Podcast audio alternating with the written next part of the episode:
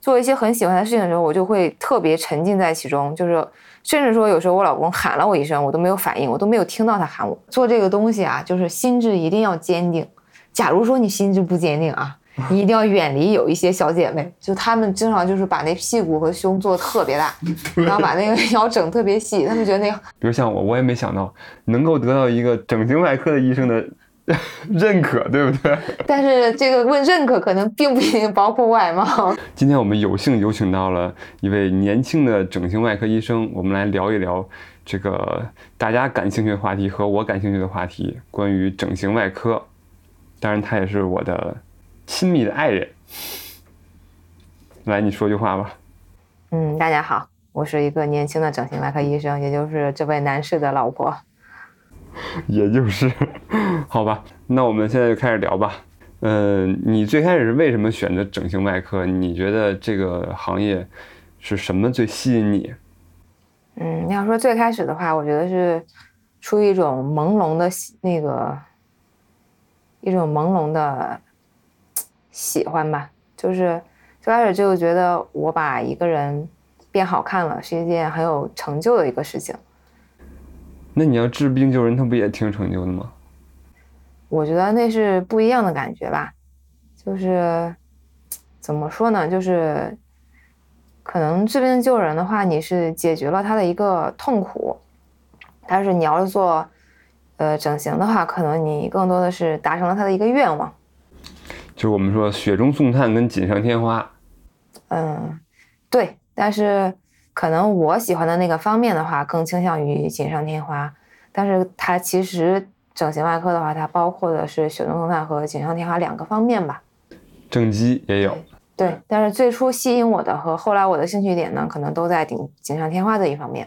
就是你你，因为我之前听你说过，你是不是就感觉自己投入到这件事儿以后，就有一种那种眼睛放光，自己就很想干这件事儿的感觉。对，就是。我觉得吧，就是这可能就涉及到你能不能或者适不适合选择这个行业的一个方面吧。就也是我当时的一个自己的一个经历。就我当时出于自己很朴素的一个喜好，就是想要选择这个行业。但是呢，毕竟选择一个专业涉及到你以后的一个人生的规划和职业嘛，所以我就去去验证了一下，或者说是探索了一下自己到底适不适合做这个事情啊。就是我当时的一个考虑点主要是这么几个。嗯，第一个呢，就是我觉得我的注意力可以在一个相对长的、很长的一个时间内保持一个很集中的一个状态。就这个这个点呢，是我在自己做一些自己喜欢的事情，还有一些嗯医学的一些实验的时候发现的。因为我当时我就发现，我做一些很喜欢的事情的时候，我就会特别沉浸在其中，就是甚至说有时候我老公喊了我一声，我都没有反应，我都没有听到他喊我。啊，这是后来发现的，最开始可能还没有他。啊，最开始就是做实验的时候，或者是。自己干一些事情的时候，别人喊我，可能我听到，就是我就完全就是只集中于自己干的这个事情上面。然后另外一个点呢，就是我觉得我就是对美这个事情嘛，我就很感兴趣。就就是你像我上高中的时候吧，那会儿其实学业很紧张，但是呢，我依然会很喜欢这个东西。就那会儿也不懂为什么，反正我就是喜欢买一些我喜欢的明星的一些贴画吧。就是下了课呢，可能别人都跑出去玩了，然后我就喜欢呢坐在那儿。盯着那个明星的那个贴画那个脸看，我就觉得这个脸很好看。我我以为你要给这个脸描一描，给它改一改呢。那倒不至于。然后后来的话，我觉得我去验证我适不适合做这个事情的一个很重要的点，就是因为我知道这个手术它是一个对你这个手的要求很高的一个行业，就是你的你要能够足够的精巧。所以呢，我就去做了一下解剖。就当时我们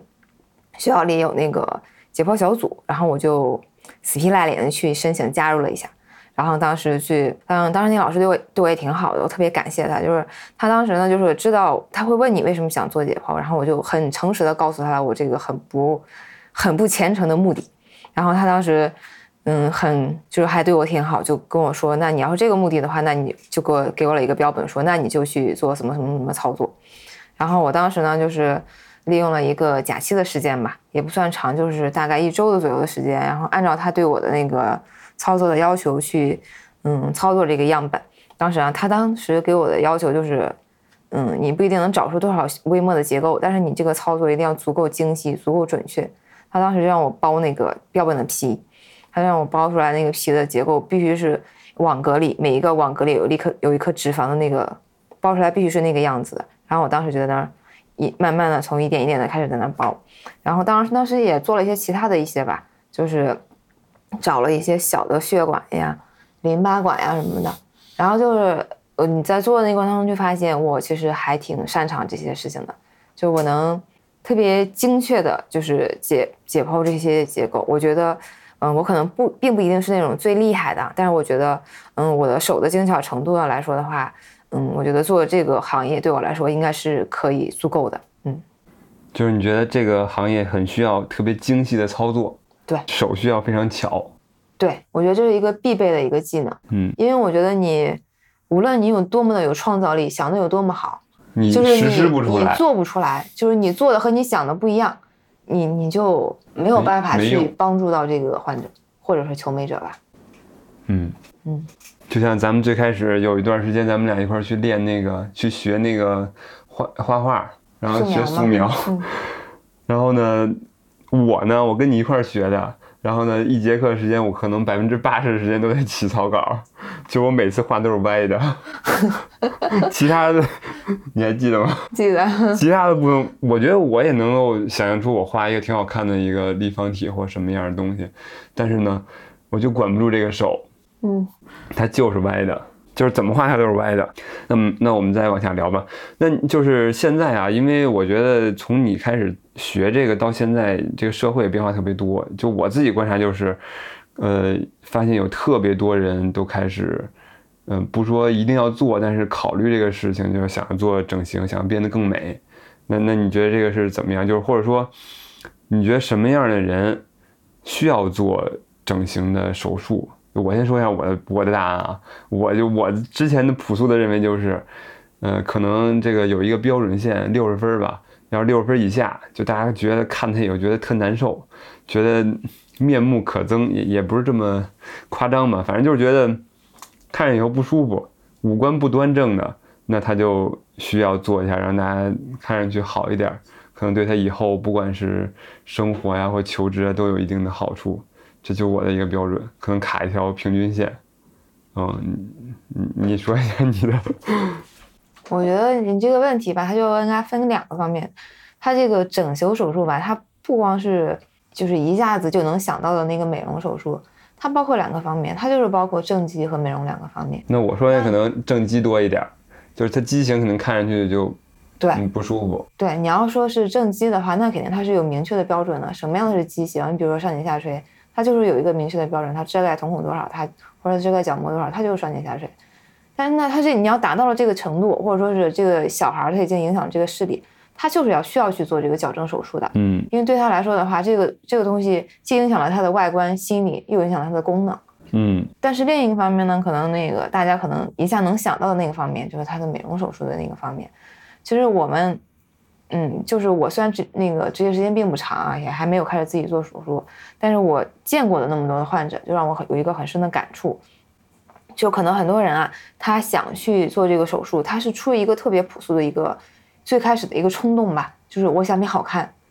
就是这个的这个心态肯定是所有人都有的，就无论你是出于怎样的一个目的，对，不管你多丑，你多好看，你都想变好看。对对对，无论你是一个什么样的底子，你就我多好看或者我多不好看，我你们人人都想变好看，就是因为它这个变美这个东西，它没有一个固定的一个标准，就是每个人认为的美不一样，甚至说每个医生他的审美也不一样，可能他更给你给出你的建议也不一样。我觉得这个。最根本的一个问题就是，你得想明白，就是你为什么要做这个手术，嗯，就你这个手术的目的是什么，然后你大概想有一个什么样的一个改进程度预期，对，就你的预期，然后你这些都想清楚了，你再去考虑这个手术，因为美这个东西它是一个很主观的一个东西，它虽然有一些什么三天五眼这种标准，但是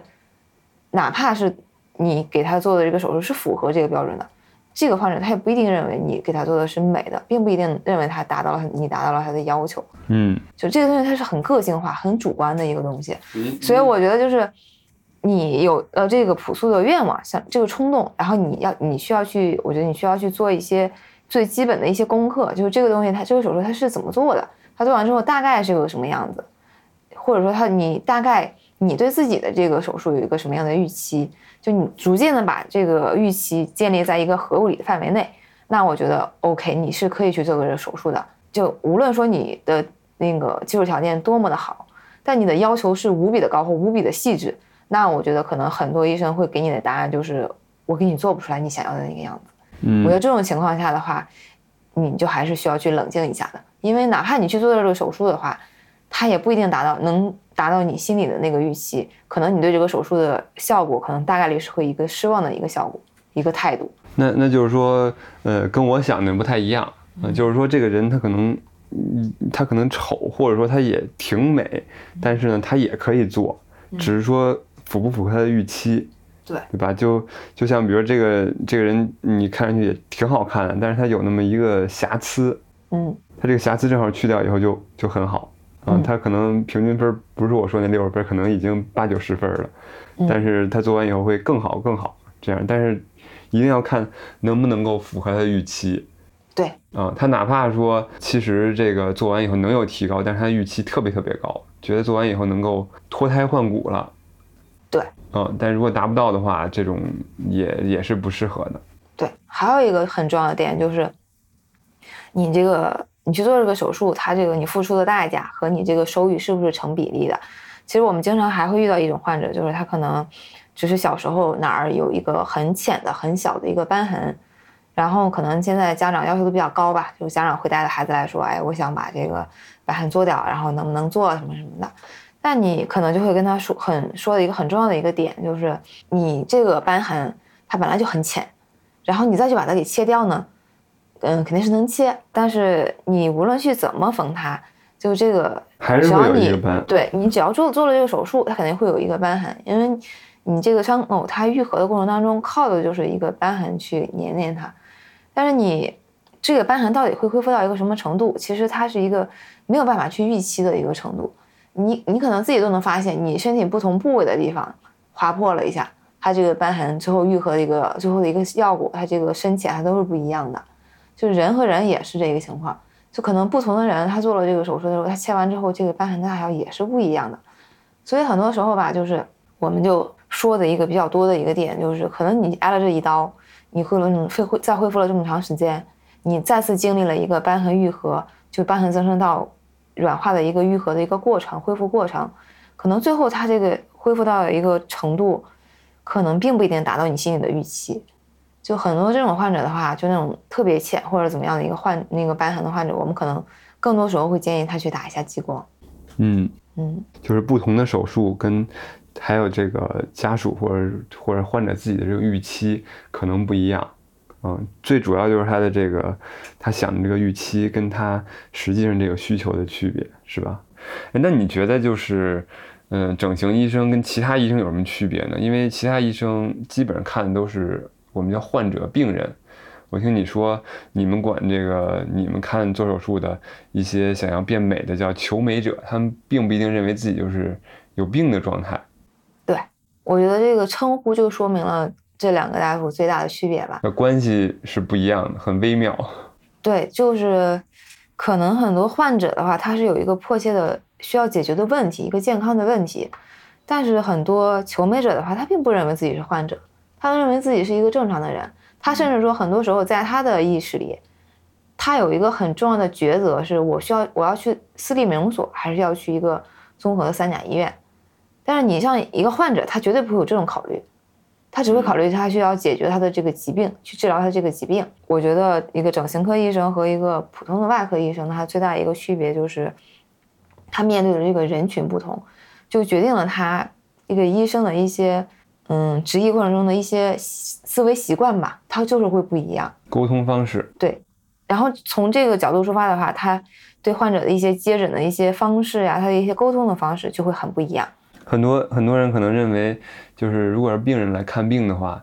嗯，之前我们也就是上学的时候总讨论啊，说这个医学看病这件事儿，它到底是不是一个叫服务行业？有人认为这个就是服务行业，有些人就认为它绝对不是服务行业。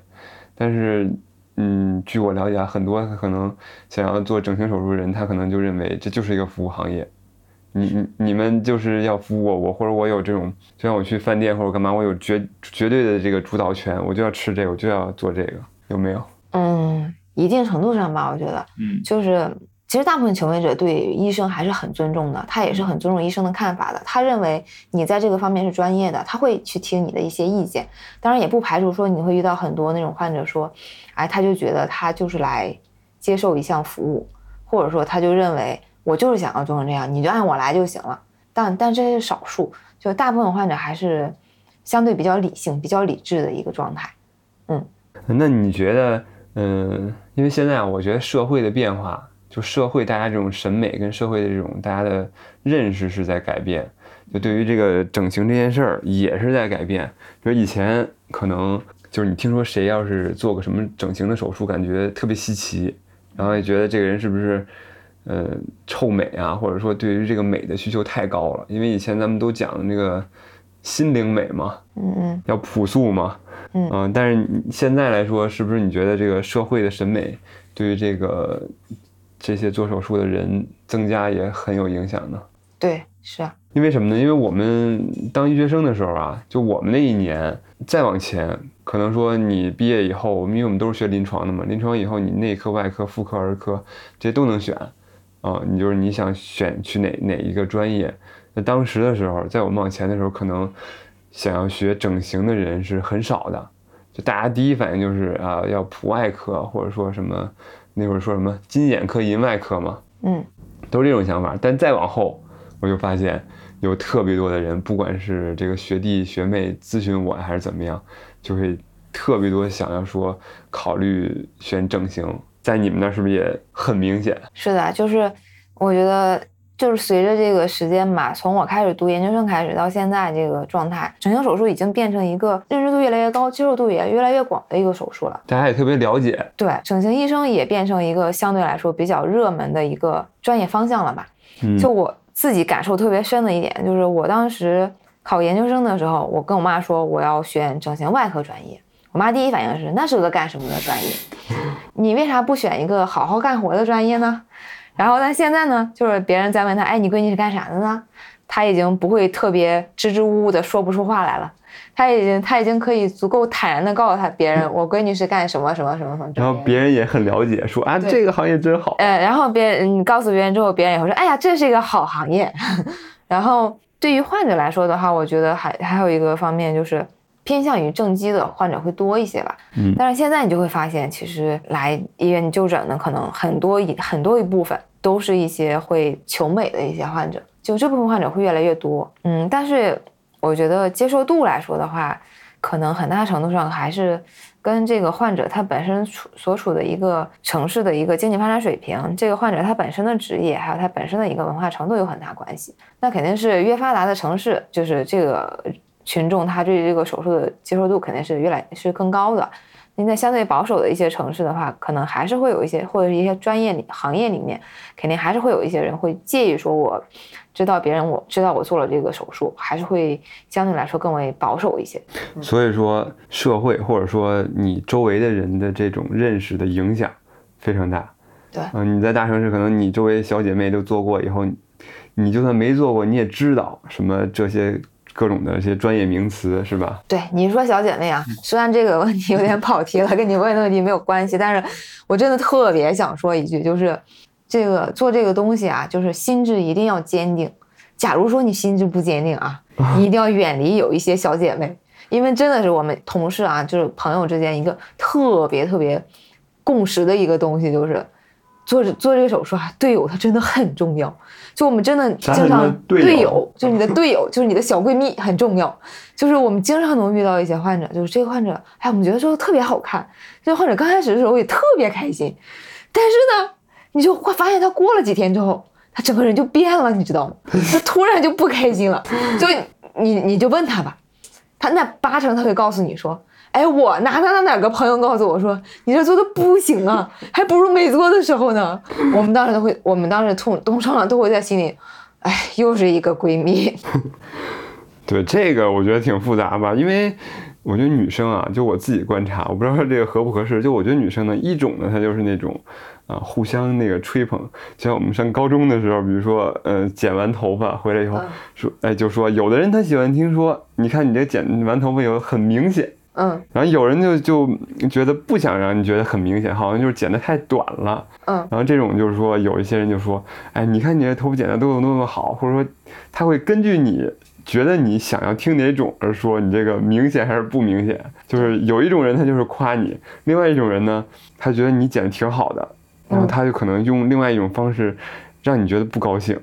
对，所以我觉得心智坚定很重要。我觉得我就是那心智坚定的，因为小时候啊，我妈立志于把我头发剪短，但我从来不会因为我剪头发了不敢去上学，我就会坦坦荡荡去上学。所以呢，就是我觉得，如果说你不知道自己是不是心智坚定啊，你可以根据你年少时候这个经历呢去判断一下。假如说你觉得自己是属于那种心智不坚定的啊，给你个忠告，就是一定要远离你的小姐妹。小姐妹有夸夸群的，也有这种比较损的群的，是吧？然后还有一个，我觉得就我自己观察特别明显的不同，就是各个国家，嗯，它其实你说发达程发达程度不一样，啊、就比如说中国、美国，甚至说咱们比较近的韩国、日本，他们这种整形的这种理念是不是不一样？因为我看中国，就是因为最近才兴起嘛，可能什么样儿都有，有的特别夸张，有的呢就追求比较自然。但是美国啊，我真的不能理解美国，我不知道是我的审美还是怎么样，就是他们，他们叫什么有名叫什么卡戴珊还是什么？你说他们家族吧，不是啊，他们整体那个氛围都认为他们那个好看，你知道吗？没有啊，他们那个家族是整成那样的。是整是那个整成那样，但是他的受众群，他的一些粉丝都认为这样好看啊。那是一部分，就类似于就是，就是一部分人会粉这种人嘛，就类似于以前的时候，网红兴起的时候，有部分人会粉那个网红脸啊，但是但是也粉粉网红脸的那个年代的时候，也有一部分人不粉他们呀。对啊，但是在中国，你说有人觉得那个很好看吗？这部分人会不会非常非常少？我觉得相对会比较少吧，他们那个太夸张了。因为咱们的相对一个氛围还是没有那么的张扬那那个状态，就是可能对于那个他们的那个形体型也是接受不了的，就他们经常就是把那屁股和胸做的特别大，然后把那个 腰整特别细，他们觉得那个他们自己觉得那个好看，但是其实我觉得大部分他不匀称的的人他还是没有办法接受那个状态。对啊，他我就不知道是男的觉得他好看，还是女的觉得他好看，都有。嗯，怎么说呢？我觉得，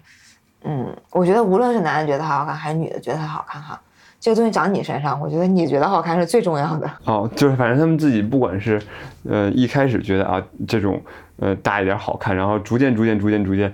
就跟那个比俩人比身高似的，我我比你高一点，你比我高一点，最后就到一个比较极端的状态了，就是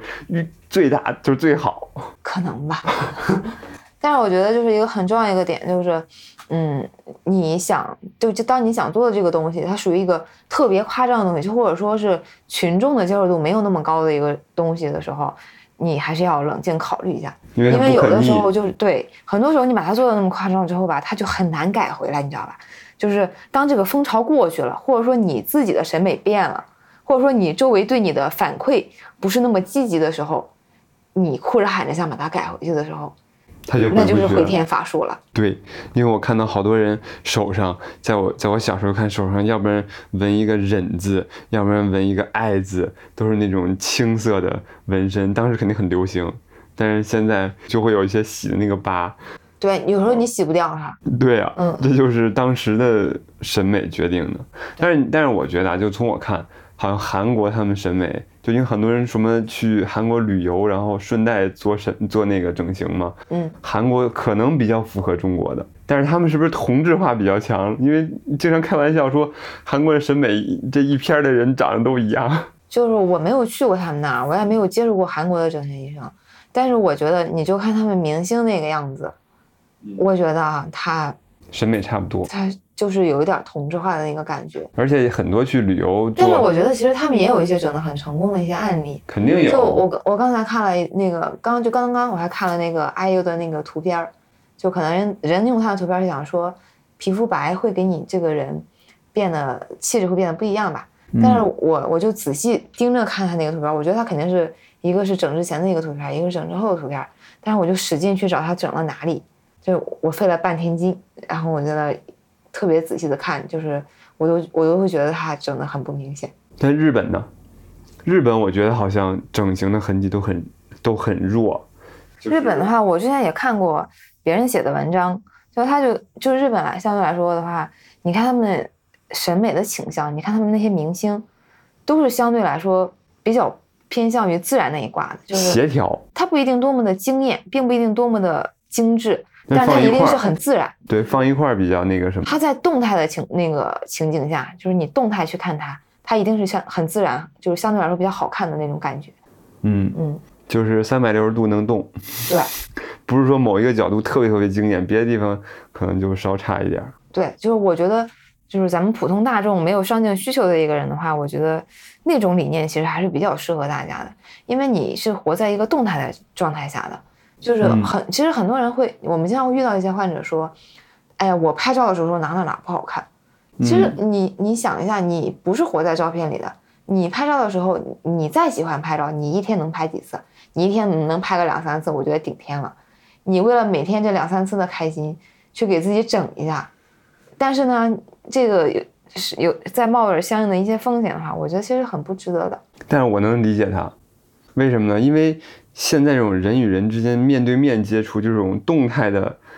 次数越来越少，很多人就活在自己的朋友圈里，他他的这种社交更多是在朋友圈里那一张照片上。但是 P 图它不香吗？你想 P 成啥就 P 成啥，你去找医生，你还得挨一刀，医生还得跟你说你这个不现实。不是你 P 图的话，人见了你人就知道你差距太大。但是呢，你这个整完以后，你见了人以后，虽然有些角度不太好啊，但是他能看出来哦，不会，就是但但凡是那种说他照片里哪点儿不好看的吧，他其实都不用什么大毛病，他就是想把那一点变得更精致一点。嗯，我觉得那种人啊，P 图挺香的。对，还有一个还有一个现象，我觉得特别明显啊，因为以前的时候可能男的嗯啊，男的不光说是整形啊，就以前男的，你说他要是化妆、画个眉毛，或者说打个粉，你都觉得太叫什么太娘了，是不是？嗯但现在社会的这个发展方向，就是说现在社会这个文化的改变啊，就不光说男的化妆，而且呢，还有很多男的去做整形，嗯嗯对吧？特别特别多，就是逐渐的比以前要多很多。嗯，这个问题确实是这样，因为我们在出诊的时候也会发现，就是现在这个男性来咨询的比例越来越高了。嗯，那他们做什么最多？他们的话，其实我觉得啊，就我我遇到的一些比较多的，更多是一些抗衰的一些项目。你比如说，嗯，这个眼袋比较大，或者说眼皮松下来，耷拉那个遮挡视线了，就做这种手术会相对来说比较多一些。当然啊，也有一些就是人说，哎，我要来做个双眼皮的，或者说是就是年轻的患者，那眼袋也不大，对你来说我就想做个眼袋的。嗯，但是我觉得那种会相对少一些。对我还有一个那个啥，就是说，嗯，因为有一些中国的文化的东西，我听说说男的很多说这个鼻子决定他的运势，决定他的这个生活呀，或者他的工作什么的运势，然后要把鼻子给改大一点儿。他不光不一定说自己觉得有多好看，但是他就想要逆天改命，有没有这样的？这样的很少，好吧，行吧，这样的很少，因为你像那种，他首先得认为这东西好看，嗯就是男，尤其是男性，我觉得男性他是一种自尊性很强的一种生物，就是你要让他把自己的脸变成一个他觉得很难看的一个东西，他自己心理上是受不了的，我觉得。对，哎哎，对，我还想起一个，就是说中国人很多做的是那个鼻梁要弄高，这样好。但是呢，国外好多人就是因为鼻子太大了，要给他做鼻子缩小术，对，是这样。是是？就是中国人的话，他可能就是五官发育上没有欧洲人那么立体，但是呢，他的审美取向又是偏向于觉得这个人的立体度好高一些会更好看，嗯所以呢，他相对来说，呃，追求的一个方向就是隆鼻这个方向。然后，但是国外的话，因为他们本身那个过于那个。人种吧，他就是发育的比较相对粗犷一点儿，就是大部分人比较粗犷当然也有很长得很精致的一些明星，就是他们那个鼻头相对来说比较大，所以他就是会就是鼻头缩小这个手术相对来说会比较比较多一些。然后他们白种人的话，可能瘢痕长得没有咱们黄种人那么厉害，所以他们相对来说这个手术的，就是接受范围很广，做这手术的人很多。嗯，因为现在刚高考结束嘛，嗯就是不管是新闻上还是什么，还是周围的人说啊，就是说感觉很多人就在高考之后，就是一个高考季，就是一个整形的季。啊，很多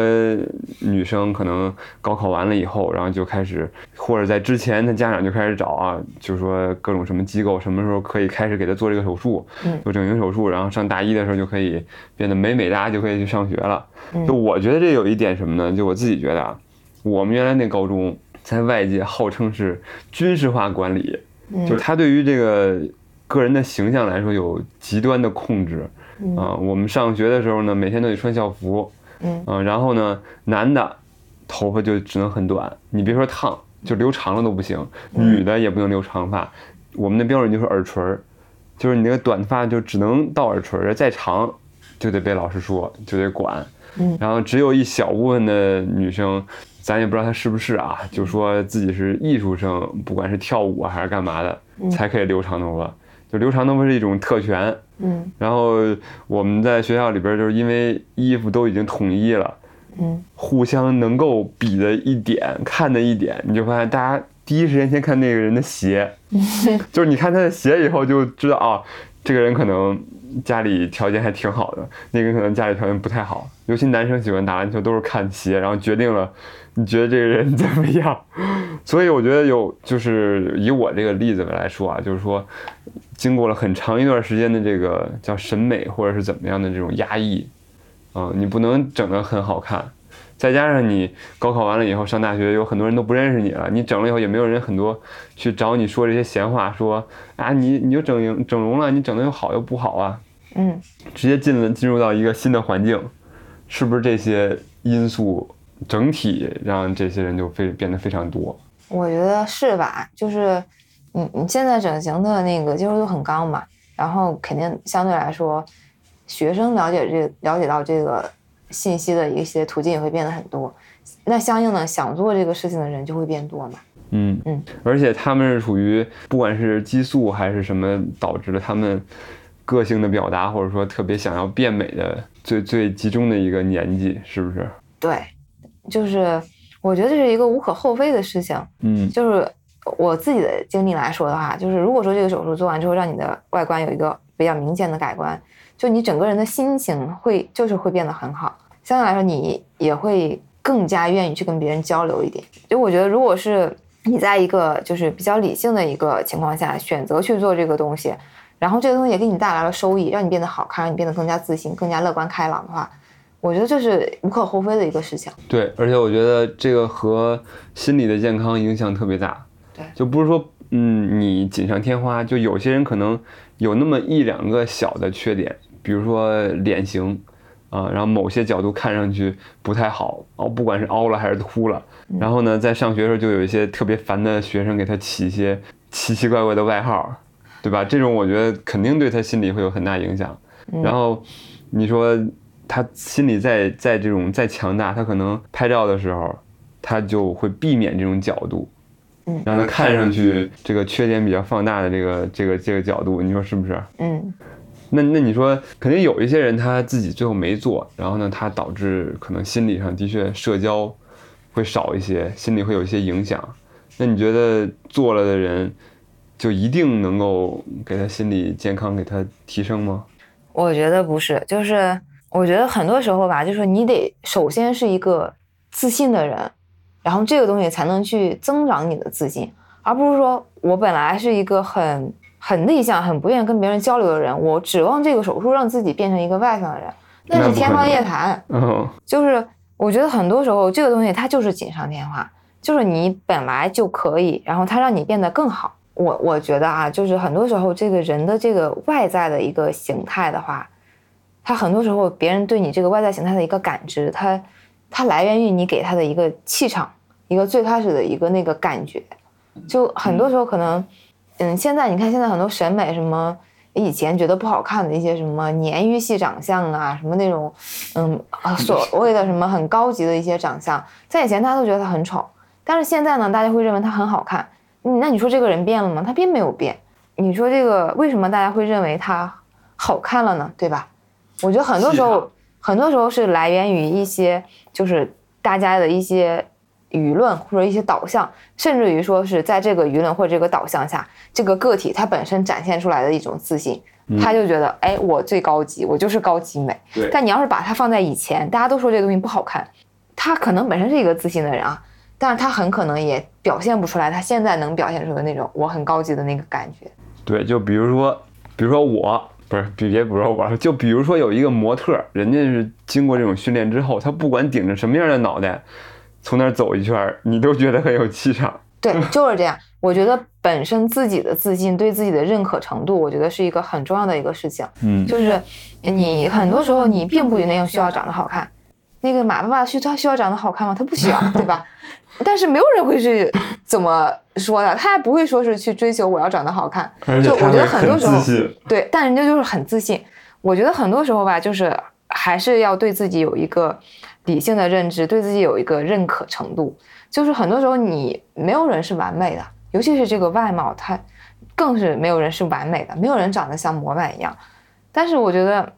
模板模板就又该变成俗了，然后又又开始高级美了。对，就是你还是要对自己有一个更加理性的一个认知吧，就是你要你要去认可自己，就嗯你要认可自己的一些其他方面的优点和能力。就你并不一定是长得最好看的，但你可能有很多其他的优点和能力啊，别人可能并不一定有啊。但是你自身这种对自己的认可，它由内而外散发出来的那种自信和气场，它就是不一样的。对，这个这个主题瞬间就升华了。嗯比如说你自己要对自己认识够清楚，知道自己的长处在哪儿，让自己都发挥出来。然后呢对，由内而外的自信，而不是说自己看到自己很多的缺点，觉得这些缺点被别人通过外在的能力给它改善一点儿以后，你自己就自然有自信了。对我觉得就是这个，就是要自洽，就你要自己能活得很好，就要嗯，要能接受自己的存在、自己的优点、自己的缺点。知道自己什么水平，对然后坦然的接受，对而不是说别人夸你好看你就自信了，别人说你不好看你就不自信了。对，嗯嗯，比如像我，我也没想到能够得到一个整形外科的医生的